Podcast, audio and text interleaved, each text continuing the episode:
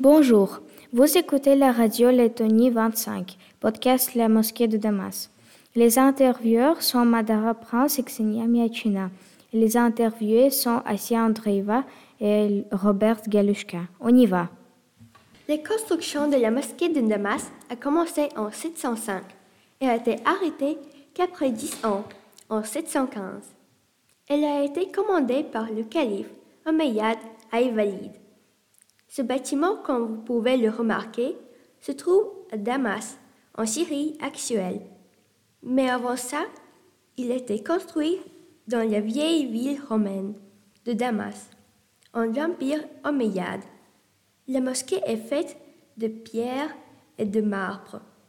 Elle est décorée par une mosaïque. Ce bâtiment a une immense salle de prière qui fait 136 fois 37 mètres. On y trouve la tombe de Jean le Baptiste qui aurait baptisé Jésus et qui est également consacré comme un saint par l'islam. Aussi, on peut voir des colonnes de l'ancienne église. La mosquée est ouverte chaque jour, mais le plus de prières ont lieu chaque vendredi. Ces prières-là sont appelées par l'imam. Il est aussi appelé muezzin. Toutes les personnes priantes sont tournées vers le mur de Qibla. Ce mur montre la direction de la Mecque et donc de la prière. Dehors se trouve une cour extrêmement grande.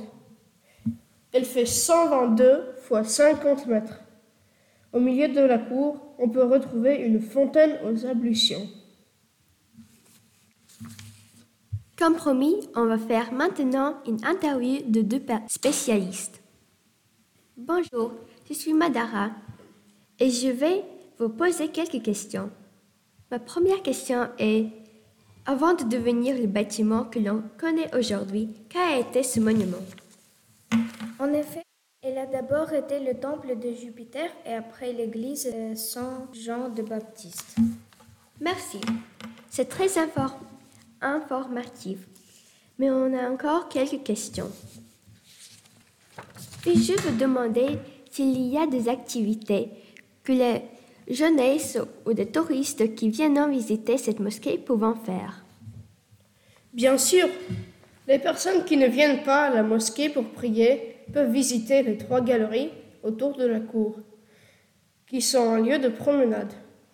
Pour les religieux, on a des coins où on copie des livres comme le Coran. Là-bas, les prêtres peuvent aussi enseigner aux étudiants. Merci. J'ai encore une question à poser.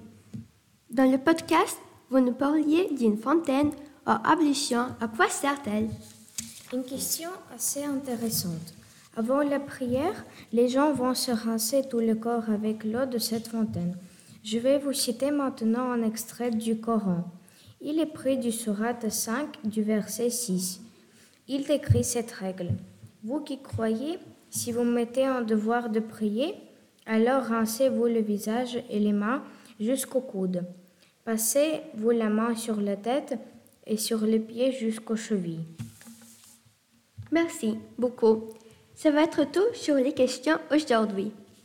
Vous venez d'entendre une interview qui marque la fin de notre podcast. Merci d'avoir écouté.